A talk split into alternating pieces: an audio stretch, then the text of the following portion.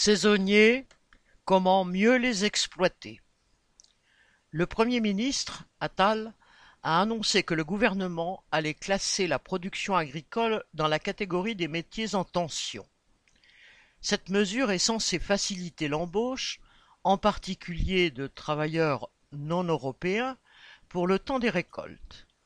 Régulièrement, des exploitants agricoles, maraîchers, horticulteurs, viticulteurs, arboriculteurs, etc., se plaignent de ne pas trouver de main-d'œuvre.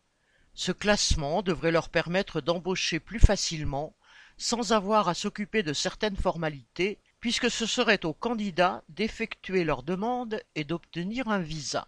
Les plus grandes exploitations sont évidemment les plus demandeuses de main-d'œuvre, même si elles ont déjà leur réseau de recrutement.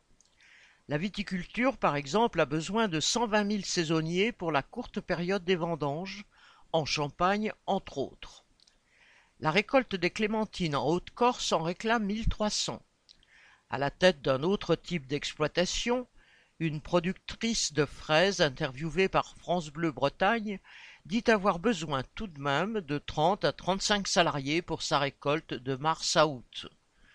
Un certain nombre de gros exploitants agricoles seront peut-être intéressés par cette proposition gouvernementale, et encore plus par la pérennisation de l'exonération totale ou partielle de cotisations patronales sur les salaires jusqu'à 1,6 SMIC.